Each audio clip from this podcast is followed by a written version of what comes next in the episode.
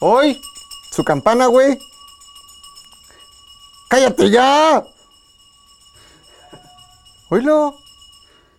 Ese güey quiere putazos, güey. ¿Putazos o qué?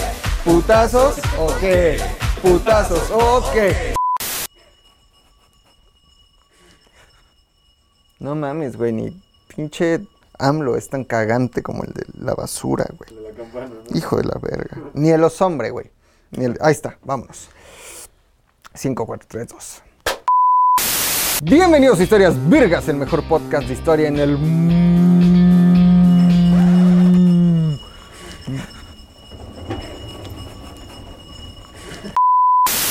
En el mundo. Yo soy McLovin, eh, síganme en todas mis redes sociales, MCLOVINZU, McLovin así se escribe, MCLOVINZU, en Instagram, en Facebook, en Twitter, ¿no? Esas tres donde soy muy activo, donde todo el tiempo estoy que la tuitiza, güey, que la tendencia, que el hashtag, que la historia, que el posteo, que el meme, que la cosa de moda para la chaviza, para el chavo, para la chava. Hablando de cosas de moda, mira nada más, mira nada más. Si mire producto de alta calidad, le lanza, le pone a la venta. Es la libreta, es la libreta Vergas que le contiene. Le contiene el misil balístico plumístico de historias Vergas. Y además el autógrafo porque yo se lo incluyo de manera gratuita. Es la libreta 10 pesos, no, 10 pesos no le vale. 200 pesos le vale, 200 pesos le cuesta en arroba solo punto mandi. Arroba solo punto mandi en Instagram, ahí la piden. De ahí se ponen de acuerdo con la mujer calabaza y la mujer calabaza les manda su libreta vergas hasta donde estén. Y firmada, una disculpa a los que no la tienen firmada, pero no la pidieron firmada y ahora ya están libretas vergas en todo el mundo sin firmar. Y en este momento yo no puedo ir al mundo a firmar libretas. ¿Estás de acuerdo? Anuncios importantes que dar. Historias virgas, si usted en este momento lo está escuchando, pues ya sabe dónde está porque ya lo está escuchando. En Spotify tenemos un nuevo canal, Historias Virgas, también estamos en Amazon Music, Apple Music, Deezer, Himalaya, iBox, SoundCloud. Y en YouTube en ZDUMX. Ya no estamos en ZDU Podcast, nos mudamos, nos cambiamos de casa y ahora estamos más felices que nunca. ¿Ok? Dicho esto, vamos a seguir en la dinámica prehispánica, cabrón, porque son nuestras raíces, Lome. Es lo que somos. Somos la raza del maíz, cabrón, de la tortilla, de la gorda de tlacoyo, del taco, del tamal, del pozole. Morenos, cabrón. Prehispánicos. Esos somos, güey. Vamos a seguir hablando de este, pues este momento de la conquista, porque justamente, y ya lo dije en el podcast pasado, este año, 2021, se cumplen 500 años de la consumación de la conquista. Pero esta vez me quise ir hice un Back to the Future, ¿no?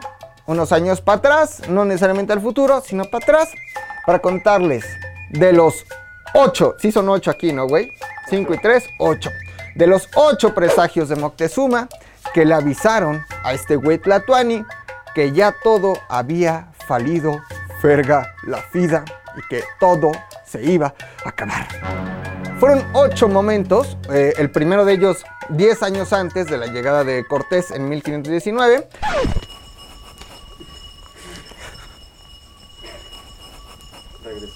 Ya, esa campana no haces por mamar, ¿no? Les decía yo, el primer presagio 10 años antes de la llegada de Hernán Cortés en 1519 y eh, fueron ocho acontecimientos importantes que según la cosmovisión mexica anunciaban una gran catástrofe. ¿De qué se trataba? Lo descubriremos aquí porque los presagios, querido este, historias vergas este, escucha o historias vergas vidente, los presagios nos dicen cosas, güey. Hay señales en la vida, cabrón. Ejemplo, güey, estás con tu chica, tiene su teléfono celular, güey. Como cualquiera lo tiene, ¿no? En su momento, estás con tu teléfono, güey. Y le llega un mensaje. Lo voltea, güey. Lo voltea. Tú dices, ¿qué es? Nada, mi amor. Enséñamelo. No. A ver, ¿qué es? No. Presagio, güey. Estás con tu chica, cabrón, ¿no? Pone el teléfono boca abajo para que no veas las notificaciones, güey. Presagio, güey. Estás con tu chica, güey. Oye, vamos a salir. No, le hablas, cabrón. Hola, ¿no? Y te dice hola. Oye, vamos a salir el fin de semana. Uy, no puedo, güey. ¿Por qué no? No, estoy muy ocupada, güey. La ves de repente en Instagram Stories ahí, en el antro, cabrón. escuchando es más presagio, güey. Amigo, date cuenta, güey. Y esto justamente fue el amigo, date cuenta, que Moctezuma necesitó para darse cuenta que iban a llegar unos güeyes blancos, barbados, con caballos, con perros, con este, armas, con ovejas, con puercos y que nos iban a conquistar. Perdón, los iban a conquistar. ¿A quién? A los mexicas, específicamente a la Triple Alianza, ¿no? La Triple Alianza, ya habíamos dicho que era justamente Tenochtitlán, ¿no? Tlacopan y Texcoco. Estos tres lugares tenían tres Tlatuanis, pero había un gran Tlatuani o un gran güey Tlatuani. Tlatuani, literalmente en náhuatl, significa el que ora o el orador o el que habla. Eso es un Tlatuani, aunque muchos creen que es rey, ¿no? La traducción literal de Tlatuani, pues aquí no había esa percepción o ese concepto de rey, sino el Tlatuani era un orador. Evidentemente dirigía a todo el pueblo y a todos los señoríos y a todos los pueblos conquistados, pero era un orador. Eso significa Tlatuani. Y güey, H-U-E-Y, significa literalmente grande, alto, este, extenso, y eso es un güey Tlatuani, el gran orador, güey. O el que domina todos los pueblos. Y el güey Tlatuani, para la llegada de los españoles en 1519, pues era efectivamente Moctezuma II, Moctezuma Xocoyotzin, no Moctezuma el Huicamina. Muchas veces lo tenemos que decir porque no es el mismo Moctezuma, uno es el viejo, uno es el joven. Este eh, Moctezuma II, Moctezuma el joven, pues tuvo ocho revelaciones. Él y su pueblo y sus sacerdotes y sus allegados. Fueron ocho revelaciones muy interesantes, unas en el cielo, otras en la tierra, otras en el lago. Les voy a dar un poquito de carne para que se les antoje, güey. Cometas, incendios en los templos, agua hirviendo en el lago, aves raras con espejos en la cabeza, seres deformes, visiones, cosas muy interesantes que según también el, eh, eh, el, punto de vista de los conquistadores, principalmente Fray Bernardino de Sagún, que es quien recopila estas ocho versiones, y después Miguel León Portilla, un gran historiador que murió en el 2019, y le mandamos un abrazo. Es más, vamos a poner un homenaje rápido a Miguel León Portilla.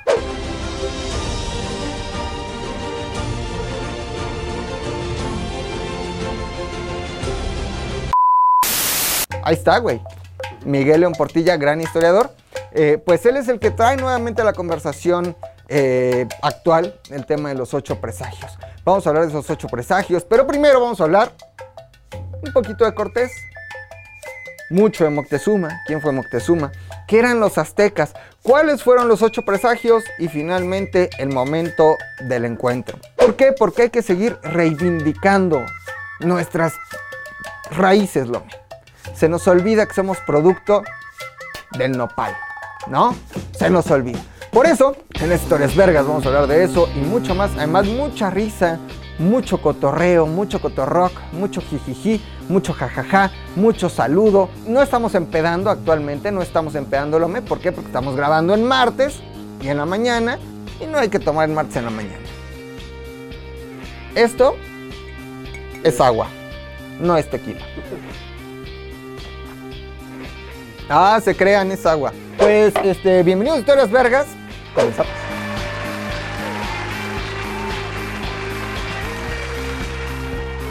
Los aztecas, muy temidos, muy odiados, muy respetados, muy estudiosos, muy cabrones. Fundaron una civilización realmente importante en, la planicie del Valle de México en la meseta central eh, en pocos años, o sea, en pocos cientos de años. A lo que voy es que llegan en el siglo XIV a este territorio, ¿no? Lo que hoy conocemos como la Ciudad de México, o el centro, ¿no? Y ahí fundan Tenochtitlán, mm, casi para el año 1325.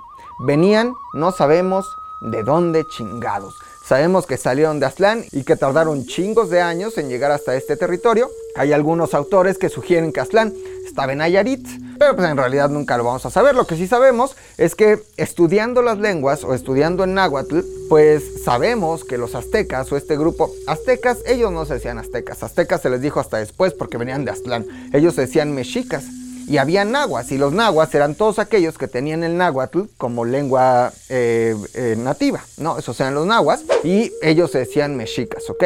Hoy sabemos que estos mexicas o aztecas, ¿no? Porque suena más cool decirles aztecas, hasta hay una camioneta que se llamaba Aztec, de Pontiac, culerísima, horrible, la peor camioneta, el peor coche que he visto en mi vida, culerísimo. Pero sabemos, estudiando las raíces del náhuatl, que evidentemente provenían de los pueblos de Aridoamérica, porque los pueblos originarios de los Estados Unidos tienen palabras comunes pues con los mexicas, ¿no? Su poderío fue enorme el de los aztecas. Se asentaron en 1325, ¿no? Y ojo, aquí el primer punto importante es que no llegaron a un territorio virgen, no llegaron y dijeron, ay, vamos a fundar aquí, donde está el águila y el nopal y la serpiente. No, llegaron y ya había tepanecas y ya había pueblos dominantes y ellos llegaron a conquistar a los pueblos que estaban aquí.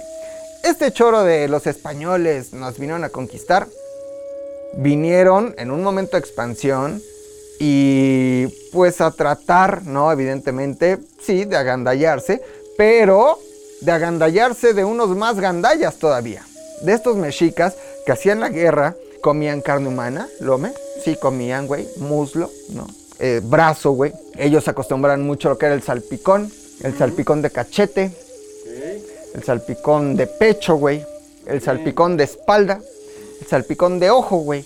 Comían mucho salpicón, güey, mucho el, el salpicón de lengua también lo consumían mucho, güey.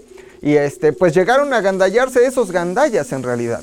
Y lo lograron gracias a no los 400 españoles que venían con sus 40 caballos, con sus arcabuces, sus perros, sus puercos, sus ovejas, sus chivos.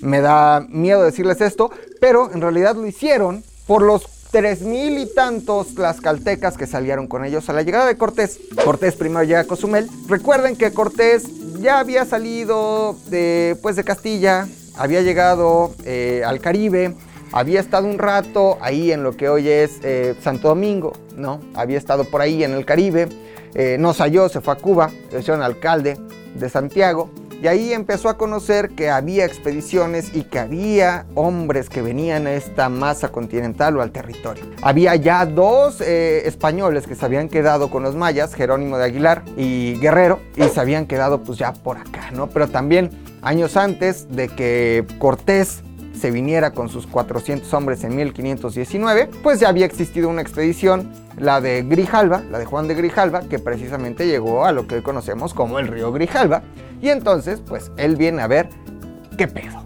¿no? Era un güey muy astuto, muy hábil, ya les dije. Llega a Cozumel, ¿no? Ahí este, convive con los mayas, se encuentra con estos dos españoles, Guerrero se queda, Jerónimo de Aguilar se va con él, era un fraile, era un religioso. De Cozumel vuelven a subir a los barcos, llegan a Veracruz y ahí en Veracruz, pues ya Moctezuma sabía lo que iba a pasar. Estos presagios ya le habían avisado lo que iba a pasar. Pero tal vez no solo fueron los presagios, sino que Moctezuma tenía un chingo de espías en todo su señorío. Moctezuma sabía todo lo que estaba pasando en el mundo maya, porque acuérdense que el poderío mexica llegaba inclusive hasta Nicaragua. Nicaragua quiere decir Nicanáhuac, o hasta donde llega la náhuac. Hasta ahí llegaba el poderío de los mexicas. Entonces eh, lo reciben unos enviados en Veracruz, le dan sus discos de oro, plata, este, y no solo eso, sino que le llevan 100 personas, 100 mujeres para que les den de comer a él y a sus 400 hombres. Porque Moctezuma era un güey muy listo, era un güey muy astuto. No podías llegar a ser güey tlatoani si no cumplías ciertos requisitos. Los güey tlatoanis eran la cabeza de toda la organización social, política y religiosa de los mexicas. Es más, en este momento estamos viendo una pirámide, pues muy prehispánica. Ahí está la pirámide.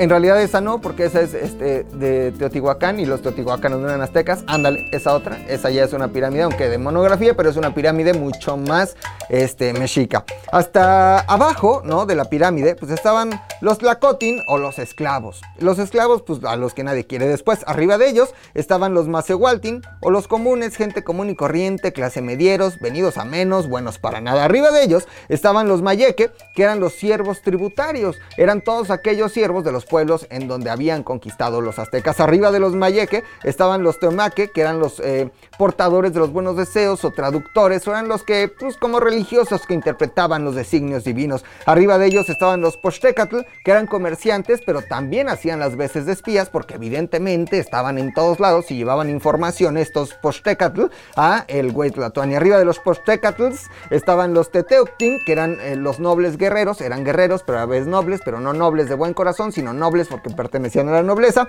Arriba de los Teteuctin estaban los Pipiltin, que era la nobleza. Los Teteuctin eran literalmente la nobleza, ¿no? Eran los de la Jai, eran los fifís del mundo prehispánico y arriba de ellos el Tlatoani. Estudiaban en la Ibero, ¿no? Estaban en la Ibero, güey. Iban ellos a la Ibero, iban, o sea, principalmente Ibero a Náhuac, ¿no? Ahí se repartían, güey. Eran niños bien, tenían coche, cabrón. No sufrían hambres, no había becados. Pura gente chingona, pero mexica. Mexicas chingones. Y arriba el Tlatoani. Así estaba organizado. Y para ser Tlatoani, no lo heredabas, no heredabas el cargo. De hecho, Moctezuma es eh, hijo de Axayacatl, pero Axayacatl a su vez estaba casado con la hija de Nezahualcóyotl y aunque sí había nobleza, no heredabas el título. No es que tu hijo fuera el siguiente Tlatoani, sino que en realidad pues tú tenías que cumplir ciertos requisitos, principalmente en la batalla, para hacerte un eh, güey Tlatoani. Ahora el Tlatoani tenía poderes casi divinos. En el momento en el que un hombre se convertía en Tlatoani, pues güey, te creían todo, cabrón te creían todo. Tú decías, esto va a pasar, eso pasaba. Y de hecho había formas tan cabronas de tratar al Tlatuani que no se le pedía ver a los ojos, Lome. No lo podías ver a los ojos, güey. O sea, iba el Tlatuani, te agachabas, cabrón. Te agachabas, güey. Inclusive sus cercanos se agachaban, güey. Si ibas a entrar a donde él estaba despachando, que tenía como su trono, como una silla también, pues era el Tlatuani.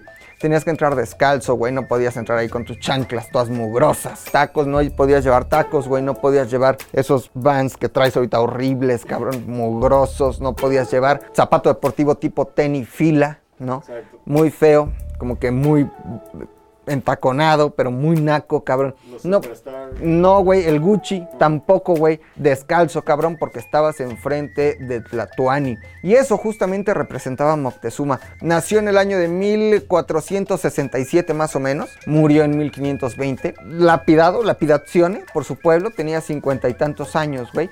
Y digamos que era un güey, ¿no? Porque hay descripciones, hay descripciones de cómo era eh, Moctezuma II, Moctezuma Xocoyotzin, que lo describen de una manera muy particular, güey. ¿Por qué no hacemos la prueba? Alguien que te parezca muy, este, Moctezumoso, Muy moquezumoso. Claudio Suárez. Vamos a ver una foto de Claudio Suárez. Y alrededor de la foto de Claudio Suárez vamos a ir perfilándolo para que quede muy moctezumoso, ¿ok?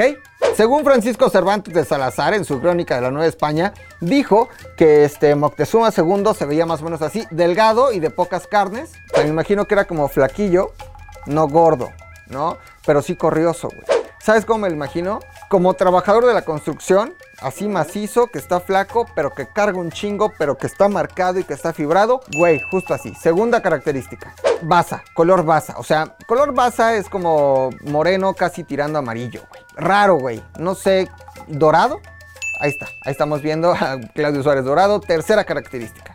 Cabello negro, cabrón. Muy largo y reluciente. Dicen que le llegaba como al hombro, güey.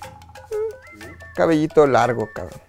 Lacio, negro, reluciente. Cuarta característica. Ojos negros y mirar grave, güey. Ojo como muy negro, güey. Azabache y una mirada penetrante. Siguiente característica. Un hombre de buenas fuerzas, decían. Hombre de buenas fuerzas, este, ligero, ¿no? Pero fuerte. O sea, te digo, corrioso, cabrón. Sí, marcadito. Marcado, güey. Su bíceps bien definido. Tríceps cabrón, güey. Six pack. Pectoral. Trapecio, güey. No se saltaba ni un día del gym. No, güey. O sea, hacía de todo, güey. Eh, de todo, cabrón. Hasta cara, porque era muy guapo, cabrón, ¿no? Este, espalda, güey. Hacía su remo, güey. Cuadríceps, pantorrilla. Glúteo también hacía, güey. O sea, andabas con taparrabos. Sus desplantes. Hacía desplantes, güey. Pero de Tlatuani. Siguiente característica. Mm, dicen que tiraba muy bien del arco. O sea, era un muy buen arquero, cabrón. Este, nadaba, que nadaba muy bien. Evidentemente vives en un lago. Si no nadas, eres un pendejazo. No tienes que saber nadar. Y que hacía muy bien todos los ejercicios de la guerra. No sé cuáles fueran esos. Pero hacía muy bien todos los ejercicios de la guerra. Siguiente característica. Que cantaba muy bien, güey. Dicen que cantaba muy bien. No es cierto, esa me la acabo de inventar. Pero justo así, como este Claudio Suárez que estamos viendo en este momento, así yo creo que se vería Moctezuma. Evidentemente, pues que, con su penacho, con su este, atavío, con su taparrabos, con su guarache, güey. Pero pues era un güey, digamos, que, que inspiraba bastante respeto. Ese era Moctezuma. Él tomó el poder a la salida de Ahuizotl, ¿no? No era hijo de Ahuizotl, era hijo de Axayacatl. Axayacatl vivía y tenía su casa en lo que hoy es el Nacional Montepiedad, que es justo en donde Moctezuma II, Moctezuma Xochiyotzin, eh, hospeda a Cortés, sus 400 españoles y sus más de 3000 tlaxcaltecas. ¿Cómo chingados llegaron esos tlaxcaltecas ahí? Se preguntarán todos ustedes. Cuando Cortés llega a Veracruz, avanza, eh, se encuentra a los tlaxcaltecas, ¿no? Y los tlaxcaltecas le dicen, ¿quién eres tú, güey? Vamos a hacerte la guerra. ¿Putazos o qué? ¿Putazos o qué? ¿Putazos o qué? Hay guerra entre los tlaxcaltecas y los españoles hasta que Cortés les dice, ¡Ey! A través de la Malinche. ¡Ey! Que no se llamaba la Malinche. ¡Ey! No sabemos cómo se llamaba. ¡Ey! Yo lo que quiero es llegar allá, a donde dicen que hay un gran señorío que se llama Tenochtitlán. Dicen, ah, ¿vas a conquistar Tenochtitlán? No salíamos contigo. Pero para llegar a Tenochtitlán tenemos que pasar por Cholula. Está rarísimo, güey, porque pudieron haberse evitado Cholula. Pero llegaron a Cholula, hubo matanza. Y el 8 de noviembre de 1519 se encuentran Cortés y Moctezuma II. Es este encuentro y los hospeda en el Palacio Axayacatl. Axayacatl, papá de Moctezuma. Ahuizotl, Tlatuani, güey Tlatuani anterior a Moctezuma. Aquí les demuestro que el título no se heredaba. ¿Ok? No se heredaba. ¿Hasta ahí vamos bien? Sí, porque yo voy muy bien. Voy a quitar mis lentes para decirles que es momento de escuchar una canción. Ojo, si usted me está escuchando en Spotify, iBox, este, Amazon Music, Apple Music, Deezer, Himalaya, etcétera, eh, va a disfrutar de la canción que vamos a escuchar a continuación. Si lo estás viendo en YouTube, evidentemente no, porque la canción tiene derechos y no podemos monetizar este video. Aprovecho para decirles que nos sigan en nuestras redes sociales, las mías, pero también nos pueden seguir en arroba ZDUMX, arroba ZDU Podcast. Síganos en todos lados. Está poca madre todo. Tenemos ATM, tenemos Bu Podcast, tenemos el Yate Lazar, este, este, este, todo, todo parte de la gran familia ZDUMX. Vamos a escuchar una canción, una canción de este, Conquista. Cruzaré, como, como Cortés, güey. Cruzaré los montes, los ríos, los dedos por irte a buscar. Vamos a escuchar a Joan Sebastián y esta canción que se llama Cruzaría todo. Ahí venimos, esto es Historias.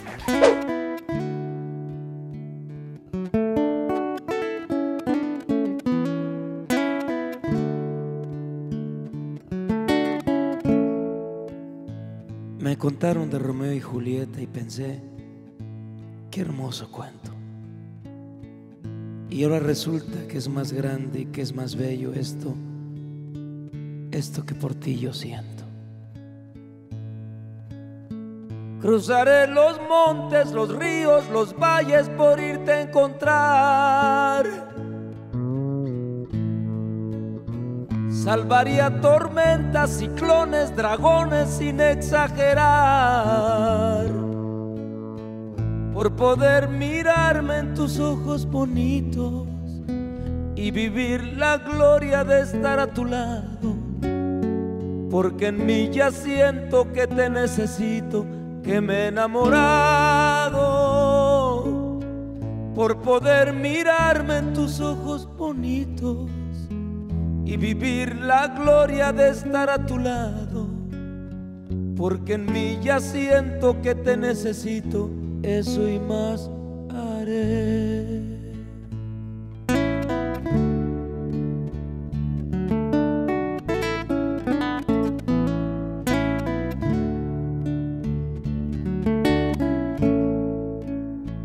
por asegurar la sonrisa de tu alma buscando equidad.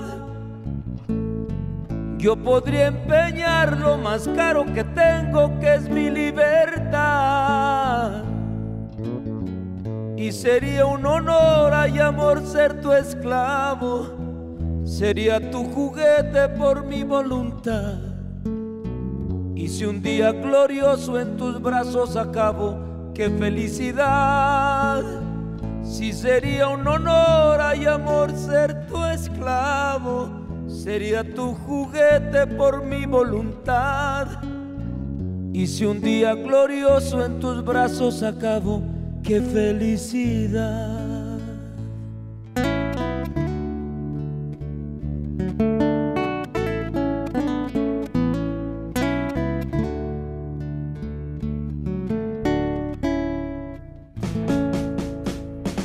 Volver al futuro, Loms. Loms. Oye, este. El, nada que pedirle al fofo, güey. ¿Por qué? Lo haces muy bien, güey. ¿Sí? Muy bien, ¿Rico? güey. No, pero se extraña poco. Se extraña, güey, pero ya. Güey, quedó en el pasado. Quedó en el. Este. En los recuerdos, güey. Back to the Future, cabrón. El DeLorean, güey. 1985. Robert Zemeckis. Mary McFly. Doc. Patinetas que vuelan. Tenis verguísimas. Chalecos verguísimas, güey. Gorras, tornasol. Gorras, tornasol, hornos de microondas que metías una pizzita y salió una pizzota. La mejor película del mejor año.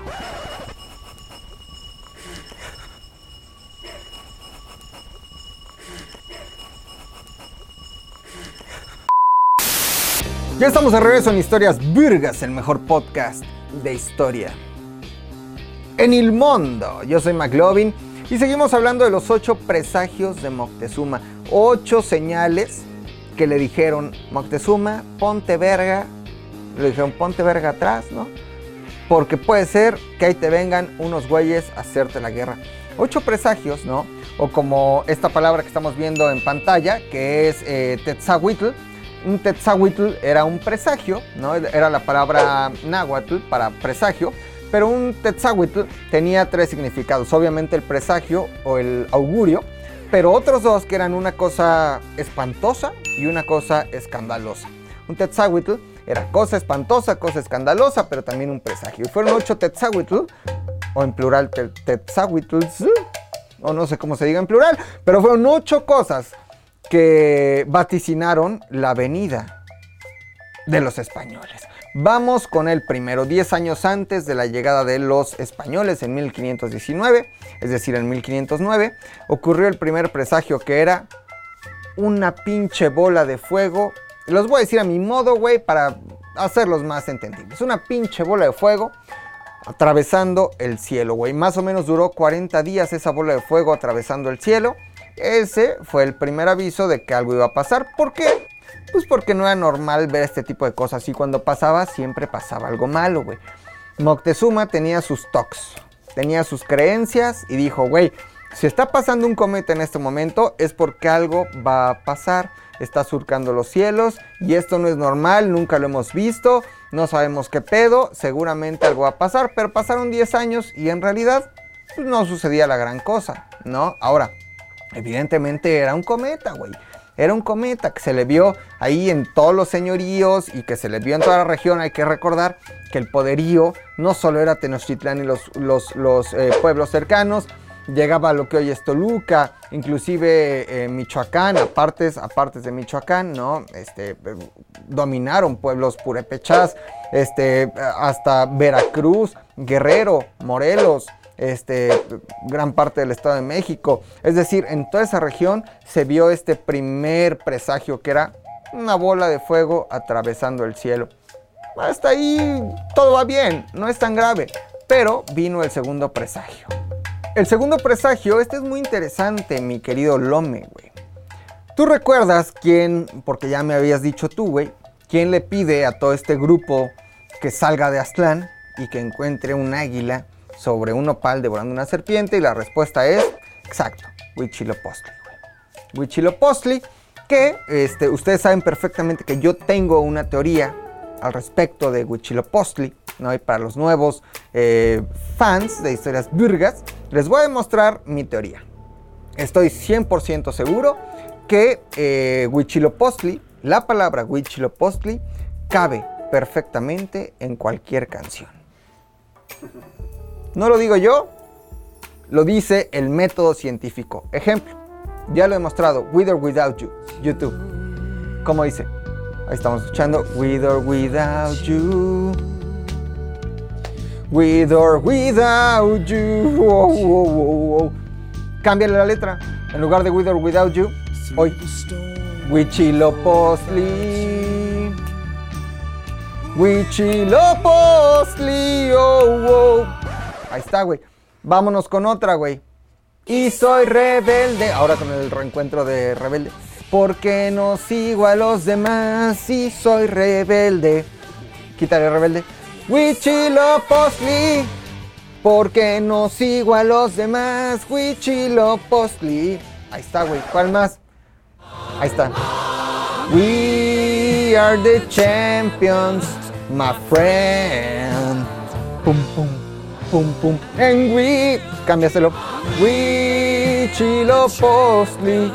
My friend, güey, es una palabra muy versátil. Huichilopochtli sirve para todo, güey. Huichilopochtli, dios de la guerra, sirve para todo, güey. Huichilopochtli les ordenó salir de Aztlán y encontrar un águila parada sobre un opal devorando una serpiente cuando llegaron. Fundaron en 1325 Tenochtitlán y ahí se quedaron.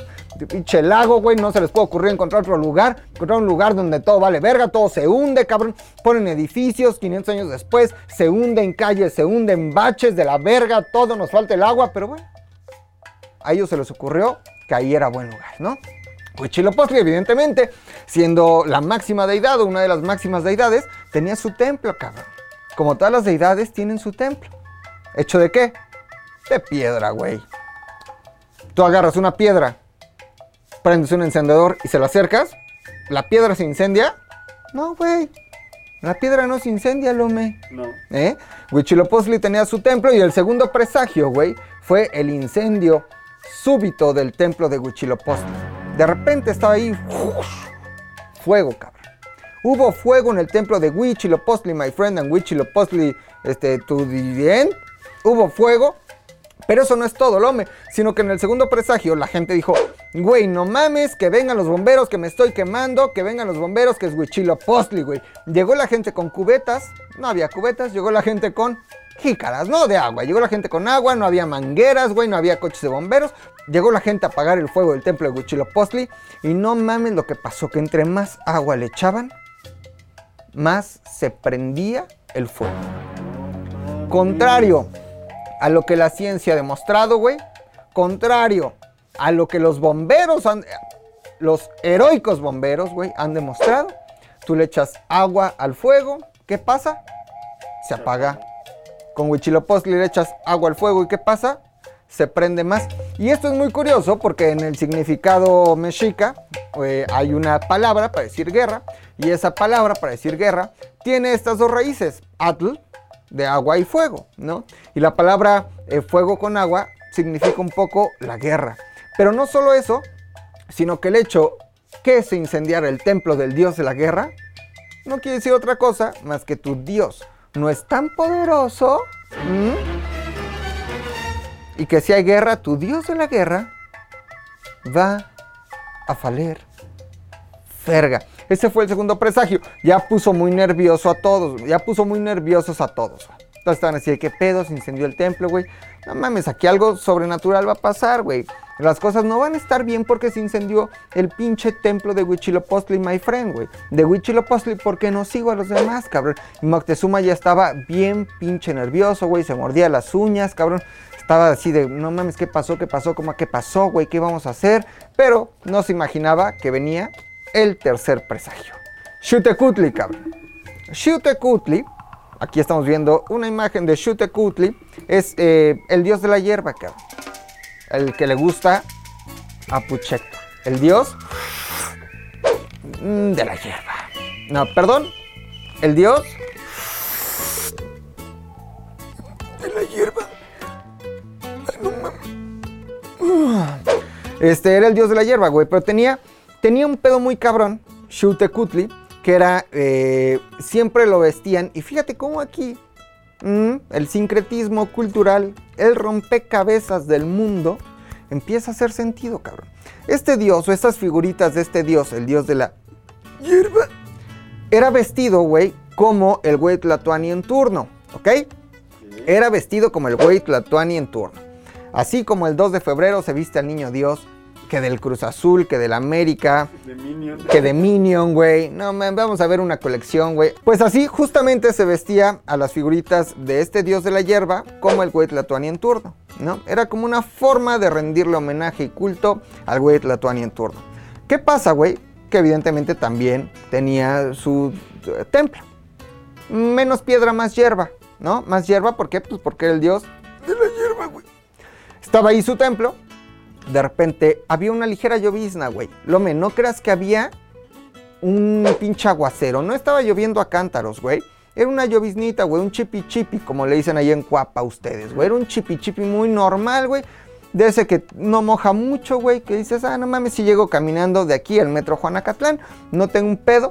Estaba esa lloviznita y de repente un rayo, cabrón. Pero que el rayo McQueen se queda pendejo, güey. Que los rayos del Necaxa se quedan pendejos, güey. Que el rayo de Jalisco es un idiota. Rayito Que hay- colombiano. el rayito colombiano, unos pendejazos, güey. Que hay el rayo. Incendian el templo de este dios de la hierba. Pero ¿qué es lo que estaban diciendo? Que en realidad incendia la imagen del güey Tlatuani. O sea, que si lo traemos a palabras más comunes, el güey Tlatuani Moctezuma II Moctezuma Xocoyotzin va a valer verga. Vamos con el cuarto presagio. Este dice así: Cuando aún había sol, ¿no? O sea, de día, cabrón. Una bola de fuego cayó del cielo, de occidente a oriente, y se partió en tres partes, cabrón. ¿Qué quiere decir? No tengo puta idea, la verdad. Este no le encuentro significado, pero evidentemente era otro, este, ¿cómo se llaman estos? Cometas, cabrón. Meteorito. Meteorito, una mamada que. Un meteorito, güey, exactamente, güey. Cayó del cielo una hermosa mañana. La Guadalupana, la Guadalupana, la Guadalupana bajó al Tepeyac. Cayó esta bola de fuego, güey, de occidente a oriente, se partió en tres partes. Dijeron, güey, cosa que cae del cielo con fuego aquí, estamos valiendo verga, ya hay muchos presagios. ¿Qué va a pasar, cabrón? No sé, todos seguían muy nerviosos, güey, la gente seguía inquieta. Este, ¿qué vamos a hacer, güey? No hay suficientes vacunas, decía la gente, cabrón. El presidente se ve que no está tomando las medidas necesarias, güey. No hay prosperidad económica, no hay crecimiento del PIB, güey. Todo está valiendo verga en este lugar llamado Tenochtitlán. ¿Ibas a decir México? Pues no. Quinto presagio, güey. Número 5. Este está muy interesante, güey. ¿Dónde estaba este Tenochtitlán? Sobre un lago, güey. Che lago de Texcoco. Un lago hermoso, güey. Ballenas, delfines, güey. Ay, güey, pinches marlins, güey. Cosas hermosas había ahí en el lago de Texcoco, güey. Y evidentemente, pues había agua, ¿no? Agua. Tú vas a tu casa que tienes en Cuernavaca, que me dijiste. Mm. Metes así el pie tantito al agua para ver si está fría o caliente. Por lo regular, pues está medio friezona, ¿no? Porque me dijiste que sí tienes casa, pero no calefacción. Ahora, imagínate un lagote, güey, pues no había como que calefacción, ¿no? Más que la del sol. Entonces era un laguito relativamente a temperatura ambiente. Y luego con los fríos que hacen en la Ciudad de México, güey, como los que están haciendo ahora, imagínate, cabrón, que estás aquí en un lago, pero, güey, hace un chingo de frío. Al final estamos en Norteamérica, cabrón, no vivimos en el Caribe, güey. ¿Mm? Hace frío de repente, el agua está fría, cabrón. Pues, ¿qué pasó? ¿Qué pasó? ¿Cómo? ¿Qué pasó, cabrón? Empezó a ebullir el agua del lago, güey. Burbujas, güey. Como cuando te orinas en la alberca, Sí, sí, sí. que salen burbujas o te echas un pedo en la alberca que salen burbujas. Así empezó a ebullir el lago. Burbujas, güey. O decía burbujas. Burbujas.com. Más burbujas, güey. El agua hirvió. El agua salió y ojo, el agua se salió del lago y no había viento. Este presagio dice que no había viento, güey. No había viento, todo estaba calm down, todo estaba quieto, todo estaba down, todo estaba tranquilo. Cuando de repente el agua ebulle, se sale el lago e inunda Tenochtitlán, cabrón. Hay muchas casas que se pierden y se inunda la ciudad, güey. Ese presagio estuvo muy cabrón. ¿Cómo hace servir el agua, güey? ¿Y los delfines? De Miami. ¿Sabes lo que es una plañidera, Lome? Plañidera. Una sufridera. Una lloradera. Ajá, exacto, güey. Una plañidera es una lloradera, una chilladera, güey. Una plañidera es una señora que va pues, a los funerales a llorar, ¿no? Que se le paga por llorar, cabrón. Mm, Victoria Rufo, por ejemplo, es una buena plañidera. No hay novela de Victoria Rufo donde Victoria Rufo no llore, cabrón. Una, este. mm, aquí estamos viendo esta otra, güey. Esta es. Eso, Erika Buenfield llorando también, cabrón. Una plañidera, pues principalmente llora Y eso es lo que hace, güey. Y en este sexto presagio, güey, pues se vio una plañidera en las calles de Tenochtitlán llorando. Yo les había dicho que somos producto del rompecabezas cultural, güey. Somos un sincretismo, somos una sinergia, somos la unión de la masa con el puerco, güey. Que da como resultado el taco de carnitas. Esto es muy interesante. Este, cuando la conquista se consume en 1521, se celebra con el primer taco de carnitas. Y esto es 100% real, no fake. En Coyacán se celebra la conquista o la derrota de los mexicas.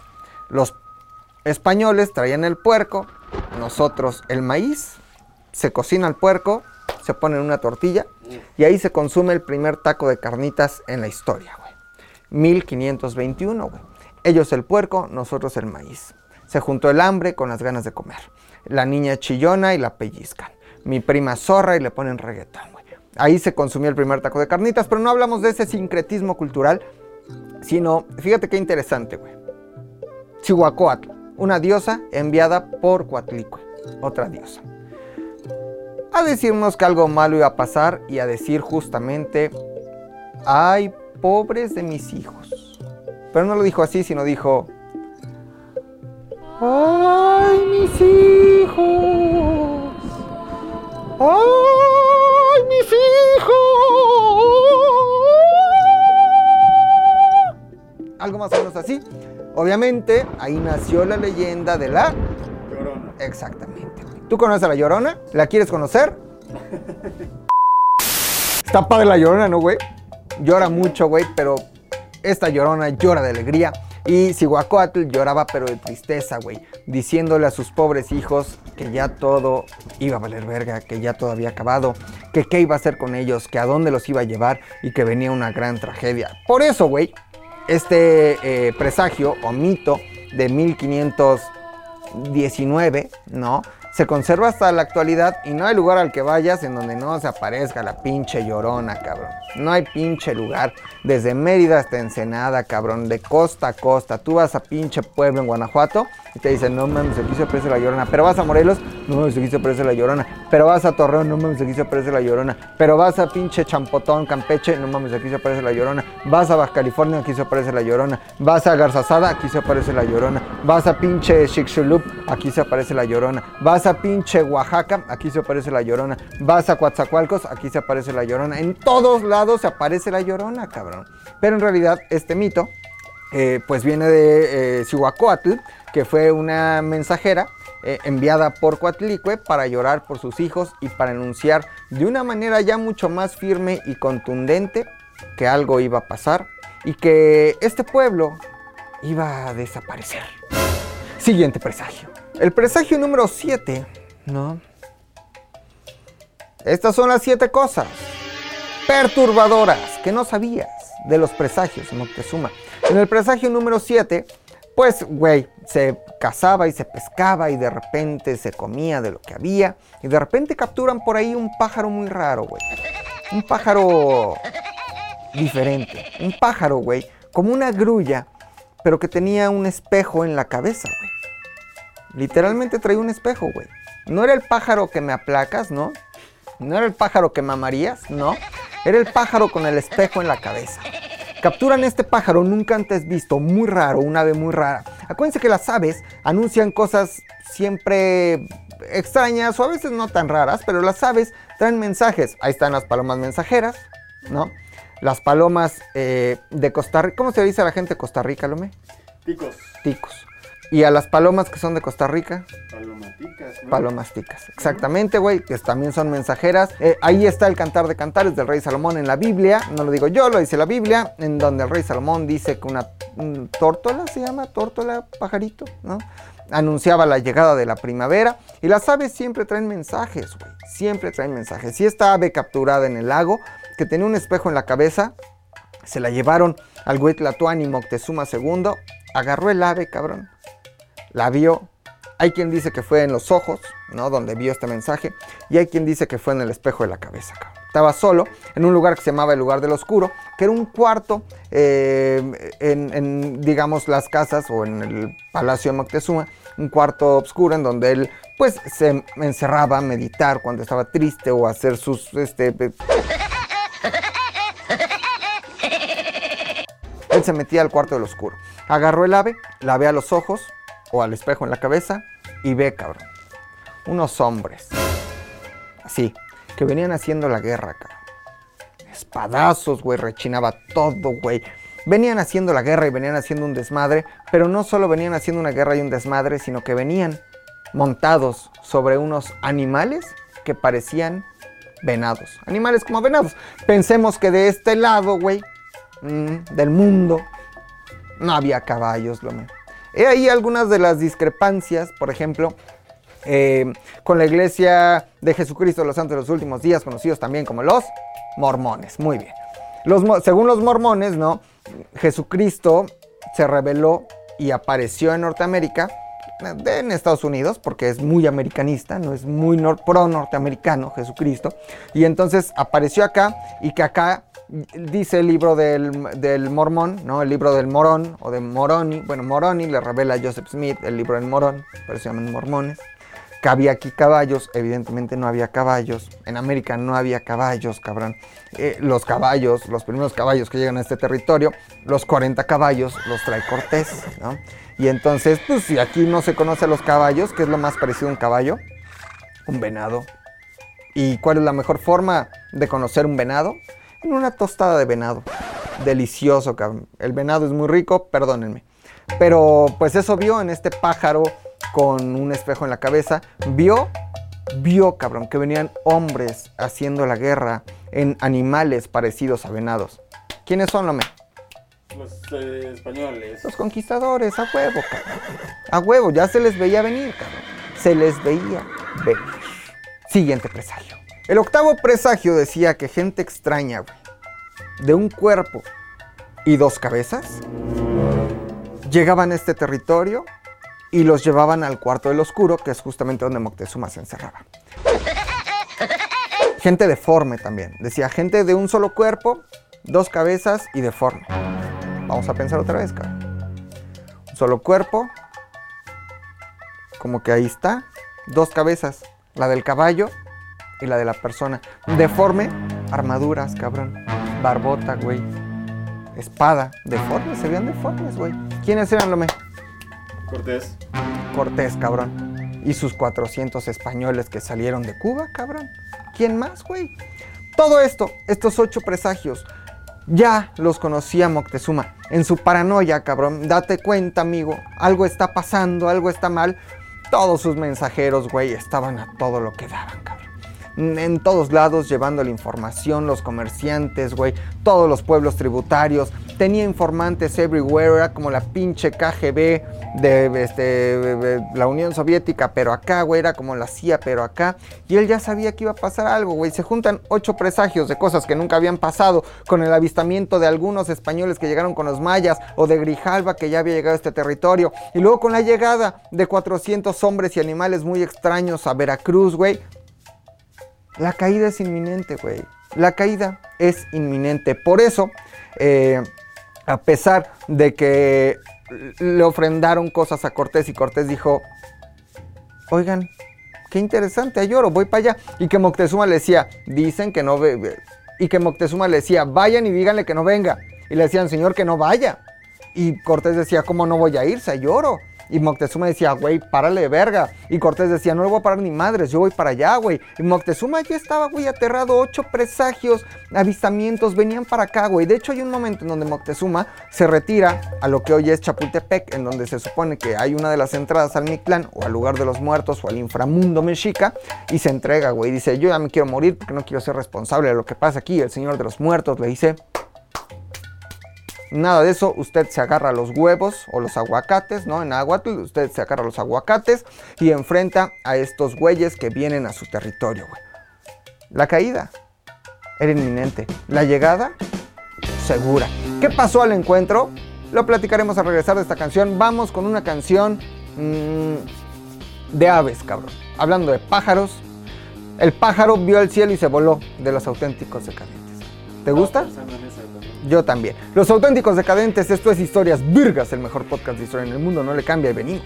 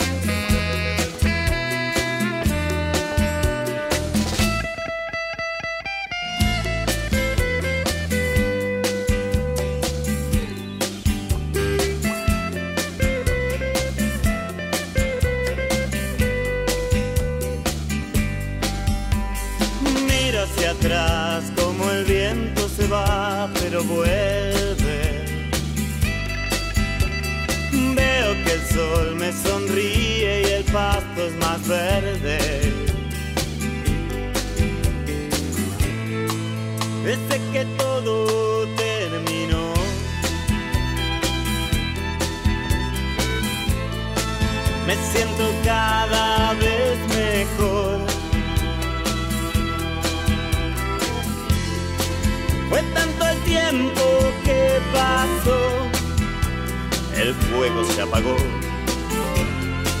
Y un día el techo se rajó.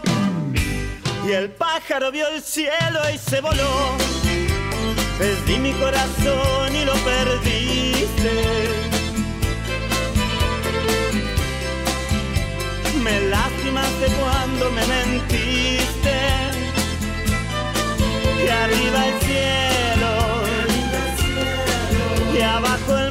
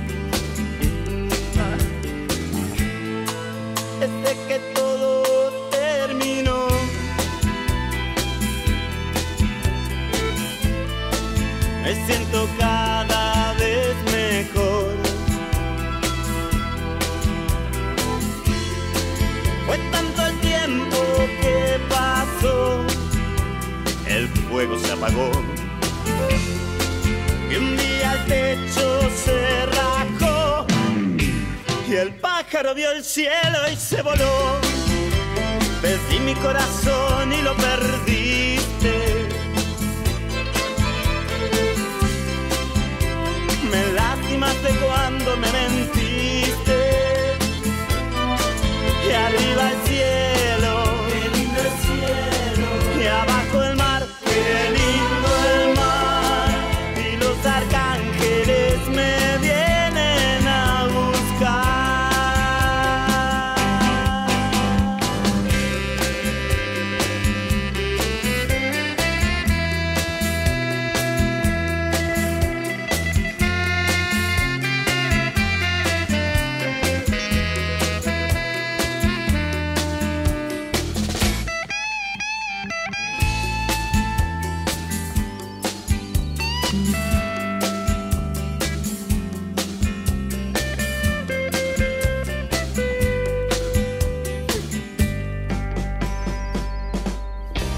Ya estamos de regreso en Historias Virgas, el mejor podcast de historia en el mundo. Yo soy McLovin.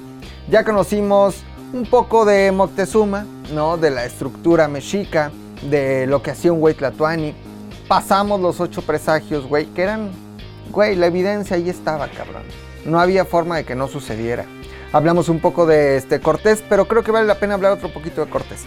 Mm, Cortés, güey, contrario a lo que se piensa también. Y ojo, no defiendo a la conquista, ni defiendo el hecho de que se hayan pasado de verga, porque estos conquistadores de algún modo sí se pasaron de verga, o sea, sí cometieron actos que no se tenían que cometer, vejaciones, cosas horribles, principalmente Pedro Alvarado a la salida de, de Cortés, güey. Eh, pero Cortés tenía un plan de unión y de unificación. Cuando uno de los pueblos eh, en Tabasco, ¿no? Cuando la llegada de los españoles, les entregan a los españoles a ocho mujeres eh, con, con el plan de ofrendar, pero también de unir culturas y crear generación. Cortés tenía ese plan. El plan de Cortés no era llegar y matar, era llegar, conciliar y después ver qué pasaba, güey. Eso, si hubiera sido distinto, en 1519 llegan y matan a todos, güey. Y el que se consumara la conquista tardó tres años, 19, 20 que hubo una relativa paz y 21 en donde hay guerra de todas formas. En el 20 muere Moctezuma, después le sigue Cuitláhuac y Cuauhtémoc, el águila que cae, ¿no? Ahí en ese momento evidentemente pues ya había desmadre y putazos, güey. Pero estamos hablando de un pueblo que también era sumamente violento, que cometía sacrificios humanos, que comían carne humana. Y ojo, no defiendo a los españoles, pero en su afán de evangelizar, pues sí terminan con muchas de estas cosas que evidentemente, pues imagínate, Lome, Generación Cristal, 2021, Progres. Progress, güey, que hoy siguieran existiendo sacrificios humanos, imagínate nada más lo que dirían, Te güey. cancelan Te cancelan en Twitter, güey. Imagínate que tuiteas, ¿no? Este. Hashtag sacrificio, ¿no? Nos vemos 8 pm en el Templo Mayor para el sacrificio de una eh, doncella. Te cancelan, cabrón. Te cancelan, güey. Entonces, tenemos que entender que las formas, los usos y las costumbres de los mexicas también eran demasiado violentas, güey. Cortés eh, era, tenía un bachiller en Derecho, hablaba eh, latín, ¿no? Evidentemente hablaba español o castellano, porque él sí era de Castilla, ¿no? España no existía como tal. Eh, se va, ya les decía yo, a República Dominicana o esa zona del Caribe, y ahí se enamora de una india taína, como la de calle 13, un indio taíno, pero acá una india taína, y después se va para Cuba, aunque era casado, güey.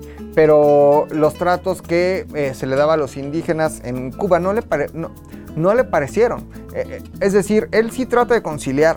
Cuando está en el templo o en las casas de eh, Axayacatl, trata de aprender lo más que pueda de Moctezuma, güey. Su plan no es la espada y la muerte. Su plan es aprender, conciliar y evidentemente sí enriquecerse. Estamos hablando de tiempos de expansión y para entender a los personajes históricos los tenemos que entender en su contexto. Y su contexto era un contexto de expansión mundial del siglo XVI. No es ningún otro, es un momento en el que el mundo está conquistando, está ampliando sus fronteras. Evidentemente, en el choque cultural se cometen grandes atrocidades, como, lo, como sucede en Euroasia, ¿no? en donde pueblos mongoles arrasaron, mataron imperios, conquistaron, vejaron, este, hubo cosas horribles eh, en, en un afán de expansión ¿no? y, y sí de dominio, pero estamos hablando de un pueblo mexica que ejercía violencia, que conquistaba, que mataba, que vejaba, que en realidad pues eran muy pasaditos de lanza. Entonces, eh, no creamos, y vámonos con esto en la cabeza, no creamos el discurso de buenos contra malos, ¿no? Herencia. Esto es como algo muy decimonónico. Es decir, este, hasta el siglo XIX, ¿no? Es donde nace esta idea de eh, los españoles son malos. Los de acá éramos buenos y éramos un país unificado y éramos un territorio hecho, éramos una nación y llegaron los españoles y nos conquistaron. Y eso no es cierto, amigos. Hay muchas cosas que tenemos que desmitificar. Hay muchos mitos que tenemos que romper. La historia la tenemos que entender así como fue, como sucedió. Y somos nosotros, amiguitos, resultado de ese choque y de esa cruza y de esa mezcla cultural. Nosotros no éramos aztecas, nosotros no éramos este, parte de la nobleza, nosotros no nos afectó, no nos quitaron nuestras tierras. Este, no, señores. Así fue como pasó. Los españoles no son malos y los que estaban acá no eran 100% buenos. Simplemente así fue como pasó. Estos fueron los ocho presagios de Moctezuma que le abrieron los ojos ante la inminente llegada de Hernán Cortés y los conquistadores. Ahora sí, Ahora sí, Lome, llegó el momento que tanto te gusta a ti, güey. El que tanto esperas, el de los saludos, güey. Acuérdense que yo... Que, ¡Wii! Trompeta. ¡Wii! Me voy a matar. ¡Wii! Eh, acuérdense que cada martes que grabamos yo subo una historia en donde les digo que a quién quieren que salude. Ustedes me dejan su nombre o el nombre de la persona a quien quieren que salude. Y yo los saludo con mucho gusto porque para eso estamos, mi Lome. Para saludar, güey. Porque yo me debo a las 100 personas que me ven, cabrón. Obvio, obvio. A veces 8 mil, a veces 10 mil, a veces 100. güey. Este, pues vamos con los saludos, güey, si te parece. ¿No? Como programa de radio grupera.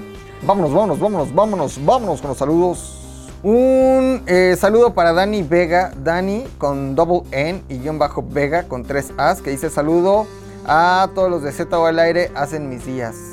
Eh, Pablo Santamaría dice, ojalá y hubiera tenido un profe tan virgas como Tunas Verdes. Saludos a Juanjo, el Tijuano y a todo ZDU. Saludos Pablo y saludos a Juanjo, el Tijuano. Eh, Jorge Enrique LH dice, saludos ídolo, hágame un chamaco.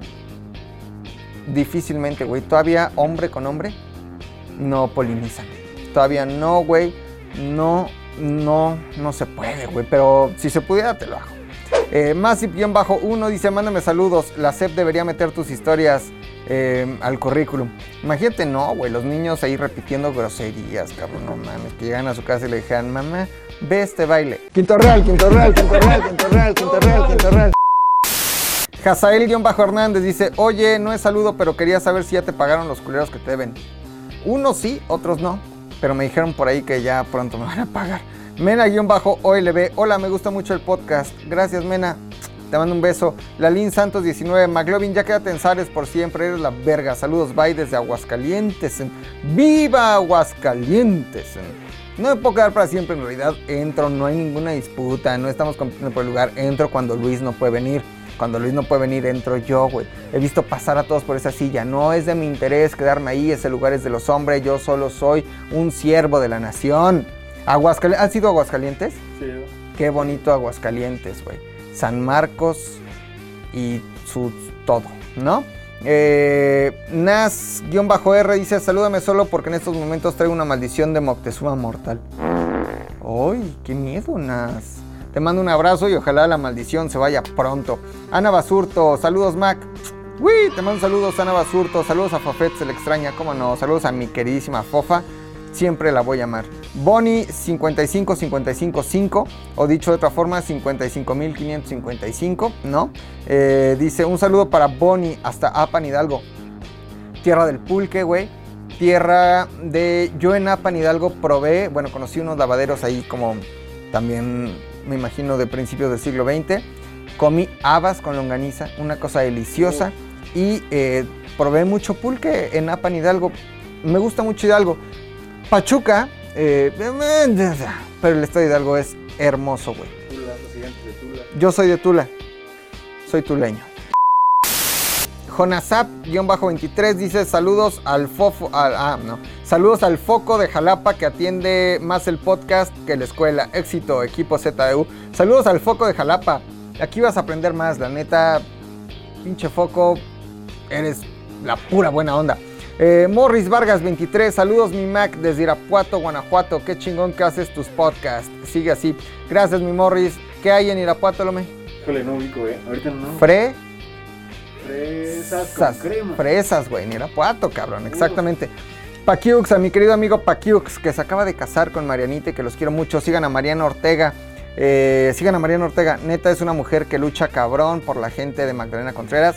Y eh, sigan a Mariana Ortega. Eh, dice, te saludo y mando un beso en ese lugar peludo. Se refiere a mi axila, evidentemente. Moncol, saludos Mac, Fofo, Lome y todos los que hacen el podcast de historias más vergas. Gracias Moncol, dile gracias. Saludos, saludos, gracias, Moncol. Robert-Santiago 11, Roberto Levi desde Pueblita, Pueblita, Puebla de todos Los Ángeles, tierra de los mejores, este, de las mejores semitas, güey, de Angelópolis, de la UDLA, de el Chelis Delgado, El African. el African Safari, más en Valsequillo, güey, muy bonito Puebla y camotes, güey. Eh, ahí el camote y su molito son lo que se come todos los días. Poncho Cook dice para Poncho y Wendy desde Los Ángeles, California, al estilo rap semanal. No. Saludos hasta LA. Eh, Mariana Ortega, justo aquí, síganla. Mariana Ortega SE, Mariana Ortega SE, Mariana Ortega SE. Dice saludos, mi estimado y muy querido McLovin. Síganla, si ustedes son de la alcaldía Magdalena Contreras, síganla porque ella les puede echar la mano en muchas cosas. Tiene una fundación y neta se rifa mi querida Marianita. Eh, G. Vázquez Mora, eres grande, Mac. Éxito y saludos desde Temasco el Chango, güey. Saludos hasta Temasco el Chango. Memotrónico dice, siga así, soy su fan. Por favor, mándale un saludo a mi novia, Tonantzin, que cumplimos mañana nueve años juntos. Qué bonito nombre, güey, Tonantzin. Eh, así le decían a la madre de todos. Vaya, la Virgen era la Tonantzin, después la Virgen de Guadalupe. Pero saludos Tonantzin y saludos a ti, Memotrónico. Eh, nueve años juntos, güey. Estos güey ya son hermanos, cabrón. No mames, ya no cogen. Mm, Alberto Huerta 01, saludos a todos y a mi jefita que ya lo único que ve es el historias y el ya te la. Tu jefa sí que sabe. Laugis 20 dice saludos. Otoniel Saldívar, saludos Mac, el profe más vergas del podcast Más Vergas. Sus manitas así. Así. Ahí está, ahí sus manitas y sus dos flamas, güey. Gracias, Otoniel. Eh, Rucheiro Alexis dice te amo. Te amo, Ru- Rucheiro, Ru- Yurre- Yujeiro, Yurreiro, Rujepeiro. Te amo yo a ti. Alex Fajardo, punto Alex Fajardo 17 dice, mándame un saludo, no me pierdo tu podcast ni el ZU. Gracias Alex Fajardo. Misha-EB, saludos a la Fofa, aunque no está. Saludos mi Fofa. As-Azamar dice, saludos para ti Lome, porfa mándale saludos a mi novia Mari y a mi hermano Daniel. Saludos a Mari y a tu hermano Daniel. Muy bien, muy bien, ahí está. Ivano dice, saludos señor de la virga de la historia, o como era, historias virgas. Eh, DY-Delgadillo dice, Mac, a mi hermana Ale Delgadillo, acaba de morir alguien muy importante para ella. Eh, Ale Delgadillo, te mando un abrazo grande, un beso, pronta resignación. Eh, se la vi y la neta es que ojalá pase pronto y que esa tristeza pronto, muy pronto, se pueda convertir en alegría. Baruch-Acacio dice saludos para Dulce Ocaña de Ixtapan de la sala, atentamente su admirador secreto. Uh, se gustan, no son novios, no se besan sus bocas, no se agarran sus partes porque es su admirador secreto y no lo pela, pero pronto lo va a pelar. Y cuando escuche su saludo, Dulce Ocaña va a querer a Baruch-Acacio. Lore-XP dice saludos a mi amigui Fofé, te extraño oírlo en historias veras, pero está Lome, güey. El hombre más mamado de la cámara. Eh, Bispipe o Bispipe dice, están muy chingonas tus historias. Salúdame a mí y a mi esposa Dulce Esmeralda. Eh, HB, me imagino que Happy Birthday. Saludos, eh, Dulce Esmeralda. Fíjate qué bonita combinación de nombres. Dulce Esmeralda, güey. ¿No? O sea, es como si a un- tu hija le pones algodón de azúcar, caramelo, cabrón. Un nombre muy bonito, güey. Eh, DMJ.04, saludos Max, saludos DMJ. Brisa-BH dice a Daniel y Matías que son mis sobrinos, güey. Tienes que saber que son mis sobrinos, güey. Tengo cinco sobrinos, Matías, Daniel, René, Dana y mi amado Juan Pablo. Tengo cinco sobrinos, le mando saludos a Matías y a Daniel, evidentemente a Bris también y eh, a David, les mando saludos, les mando un abrazo grande. Mm, Andiojo 666, un saludo a mi Mac, a ti y al mamastroso del Home, güey. No mames, eres una personalidad, cabrón. Mm, Nuno Sánchez dice saludos para mí del futuro desde Oregon, USA. Me encanta tu programa. Yo conozco Oregon, cabrón. Hay un SeaWorld ahí. Ahí vi ballenas, mantarrayas, delfines, pingüinos. Eh, a Massive-1 que me dijo ese Rodri, mándame un saludo en tu próximo Historias Vergas. Aprendí más de la historia con tus videos que en toda mi trayectoria en la UNAM. Imagínate, güey. Y hablamos de la máxima casa de estudios. Por mi raza hablará el espíritu, güey. ¿Mm? Aprendió más conmigo que con la UNAM. Goya, Goya, cachun, cachun, rarra, cachun, cachun, rarra, Goya, Universidad, güey. Laica y gratuita, como tu prima. Seguimos con los saludos, güey. Eh, este por acá, super guion bajo papi 20. Mac, soy Jairo, tu fan, te escucho desde Lexington, Kentucky. Y si fuera gay, sí te daba. Siguiente saludo a Flores, guion bajo Sánchez 10. Saludos, Max. Saluda a mi novia que se está haciendo fan de ZU. Beth B de, se llama. Beth B, tiene un H. Beth B, Beth B, Beth B. Te mandamos un beso grande. Eh, Josué, guion bajo Ga, guion bajo B, dice al muchachón Josué que los veo desde Puebla. ¿Y dónde puedo verlos para darles un café del rancho familiar? Mándame inbox, te doy mi dirección, me mandas un café. Amo el café. Eh, Gabo-Río, saludos a todos los de ZU y en especial a mi querida Vero. Le mandamos un saludo a Vero y también a Gabo Ríos. Just Call Me Sebastián, mándame saludos mi Mac, te sigo desde que eras un escuálido. Saludos, Just Call Me Sebastián. Excelentes las historias vergas, el mejor podcast de historia sin duda. Y hasta aquí llegaron los saludos, los que lleguen después, como diría la orquesta ya, Cela Pérez Prado. Esto fue Historias Virgas, el mejor podcast de historia en el mundo. Yo soy McLovin, síganme en mi Instagram. Es muy importante para mí que me sigan en mi Instagram porque me ayudan a levantarme el autoestima y el ego es arroba McLovinZDU. McLovin se escribe M-C-L-O-V-I-N-Z-U. Lome, ¿tu Instagram?